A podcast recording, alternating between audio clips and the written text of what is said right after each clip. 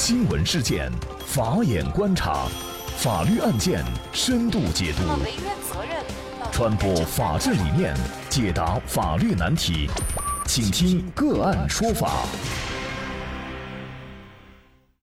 大家好，感谢收听个案说法，我是方红。今天呢，我们继续跟大家聊一下崔永元炮轰范冰冰事件。那么，更多的案件解读呢，也欢迎您关注我们个案说法的微信公众号。为什么崔永元会炮轰范冰冰？那么电影《手机》到底给崔永元造成了多大的伤害？今天呢，我们就跟大家先简单介绍一下。从五月中旬开始啊，崔永元持续在微博发布跟《手机二》剧组相关的负面信息，炮轰对象包括冯小刚、徐帆、刘震云和范冰冰。那崔永元对腾讯一线说：“是手机让他改变，他从那个时候开始变得粗糙的，社会跟他想的完全不一样。”在二零零三年的电影《手机》里，葛优饰演的严守一是谈话节目《有一说一》的主持人，被认为参考原型就是崔永元。而崔永元呢，也确实曾与导演冯小刚和编剧刘震云接洽过，给他们讲过工作流程、生产流程，遇到误会什么的。那崔永元说呢，二零零三年他刚刚生病，不做主持人，换了合金。那有一天呢，冯小刚、刘震云啊就约他去他们家吃饭，吃饱喝足以后就开始谈电影，说想拍喜剧片。那知道崔永元在这方面有天分，那么崔永元会做喜剧，就想以崔永元为原型，或者呢是以一个谈话主持人为原型，那么让崔永元出主意。当时呢，崔永元说自己也不厌其烦，也特别单纯，也不知道世界上有那样的人，就给他们讲他们工作的整个流程等等。那么对方呢，也曾建议崔永元出演或者是担任编剧，但是崔永元考虑公职在身而拒绝。上映之前呢，崔永元也曾问过冯小刚电影的内容，那么冯小刚回答说一定会给你一个惊喜。那么十五年后呢，崔永元仍然对这句话是耿耿于心。毕竟啊，电影中的严守一和崔永元共。构想的完全不同，不仅多次出轨，还扶植了出轨对象五月顶替了自己的岗位。而在现实生活当中呢，实话实说的主持人崔永元是迭代为何金。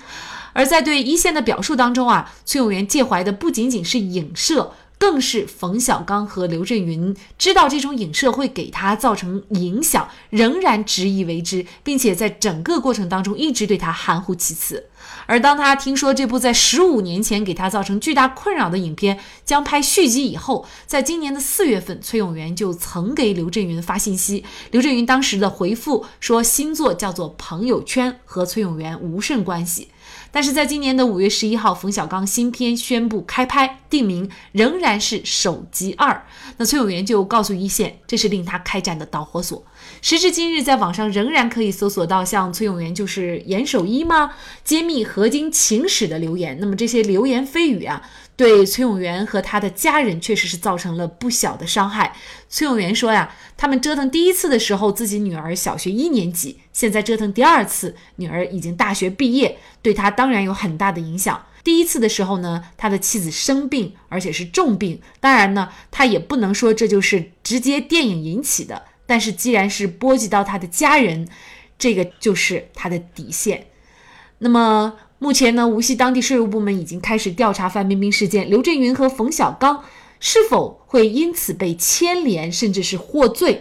那么崔永元可以通过什么样的法律途径维权？比如说，可以告手机侵犯名誉吗？那么相关的一系列法律问题，今天我们就邀请盈科全国优秀刑辩律师、北京盈科律师事务所刑事部主任彭坤律师和我们一起来聊一下。彭律师您好，啊，你好，感谢彭律师。从刚才的介绍呢，我们大家知道，其实崔永元这次真正想针对的是刘震云和冯小刚。那么，尽管呢，六月三号，崔永元也回应媒体表示说，四天六千万的片酬合同其实并非是范冰冰，但是目前啊，无锡当地的税务部门已经开始调查范冰冰事件了。那么，刘震云和冯小刚会因此被牵连，甚至有可能获刑吗？这个问题比较复杂。首先要看这个大小合同的效力问题，嗯，依据合同法规定，恶意串通、损害第三方或者是国家利益而签订的合同，这种合同本身是无效的。但是，这个合同无效并不影响这份合同在刑事诉讼中作为证据使用。那么，范冰冰是否构成犯罪？根据现行法律规定，如果范冰冰在五年之内没有因为逃税行为而受过刑事处罚，或者是被税务机关给予两次以上行政处罚，那么本次经过税务机关查实，确实有偷税的事实，在税务机关依法下达追缴通知以后，及时补交税款、嗯滞纳金，并接受行政处罚的，嗯，不予追究刑事责任。按照上面的分析，范冰冰如果及时补交税款并交滞纳金，嗯，就不会被追究刑事责任。那么范冰冰不会被追究刑事责任，嗯，当然，嗯，刘震云、冯小刚也不会因为范冰冰逃税的事件来承担责任。假如范冰冰构成犯罪，那么和范范冰冰签合同的相对方以及相关的参与人，包括刘震云、冯小刚，有没有参与到这个事件中来？有没有对这个逃税的行为提供一些帮助？如果他们参与了，提供了一些帮助作用，那么就很有可能会被追究刑事责任。嗯，其实这份合同呢，我们也会注意到，它合同的签订呢，肯定至少是双方的。那么涉及到合同的另外一方，是否也是需要担责的呢？合同的另外一方，假如他们签这个合同的目的就是为了逃税，那么双方都涉嫌违法，都要承担逃税罪的刑事责任。当然，这个前提要达到构成追究。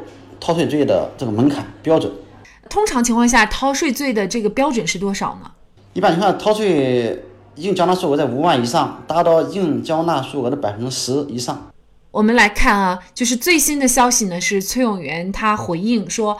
他所指的四天六千万片酬的合同，其实并不是指范冰冰。那么，如果真的不是范冰冰的话，崔永元这一系列的微博曝光，是否有可能，比如说侵犯了范冰冰的名誉，或者是可能会存在一些其他的违法行为需要担责呢？我们在崔永元微博上看到他多次发文，当然这微博无疑属于信息网络，但问题的关键在于崔永元他是否捏造了事实。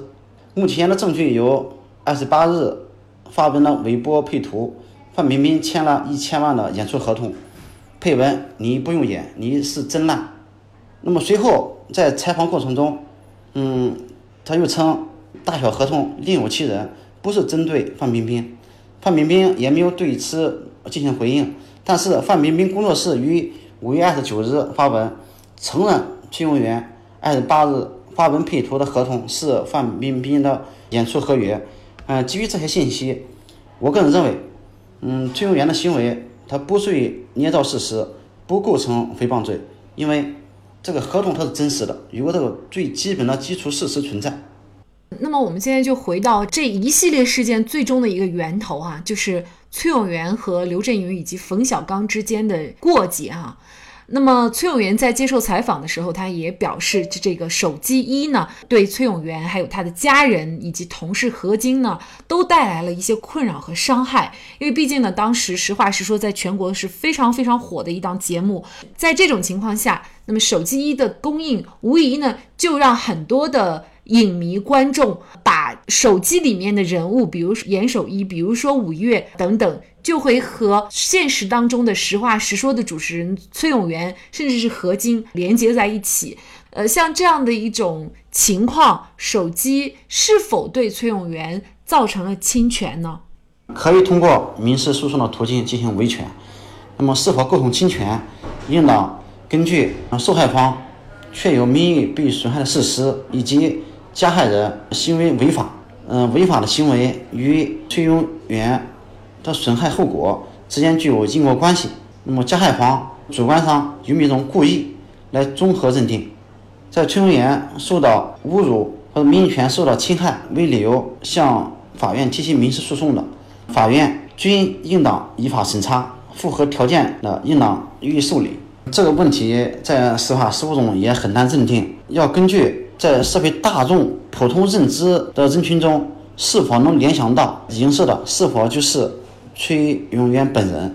如果在一定的人群中，大家都认为影射的就是崔永元，那么我个人认为，就构成侵害名誉权的可能性更大。那么我们知道哈，这个事情已经是过去十五年了，而且呢，可能从目前我们了解的信息，崔永元并非有意要通过法律来维权。有记者问他，如果对方向您道歉了，您是否可以原谅？那么崔永元的回答呢是说。不会因为某一个人的道歉而终结这次事件，只是说他这口气捋顺了，他就终结了。其实他所有的这种微博上的，包括接受采访的这种公开的表示，都说明其实他就是想要当年的那口气。那么当年呢，可能对他造成的这个个人的这种困扰伤害，确实是特别大，也包括他的同事和家人。所以呢，这一次他希望通过自己的网络的这样的一个途径出一口气啊。那么手机二开拍，崔永元又是否可以要求对方停止对自己的侵害呢？是否有权要求停止侵害，取决于手机一的行为有没有被法院认定为构成侵权。如果认定为构成侵权，崔永元本人有权要求对方停止侵害。但是目前我们没有看到法院有相关的认定，崔永元本人也没有向法院提起诉讼。即使没法院认定，如果这个侵害正持续发生，我们也是可以要求这个法院让他听着侵害的。尽管呢，法律是底线，但是呢，做人还是要厚道。谁是谁非，我想大家的眼睛是雪亮的，公道自在人心。好，那么在这里呢，也再一次感谢盈科全国优秀刑辩律师、北京盈科律师事务所刑事部副主任彭坤律师。那么大家如果想获得我们本期节目的全部图文推送，大家可以关注我们“个案说法”的微信公众号，公众号里面搜索“个案说法”就可以找到我们加以关注了。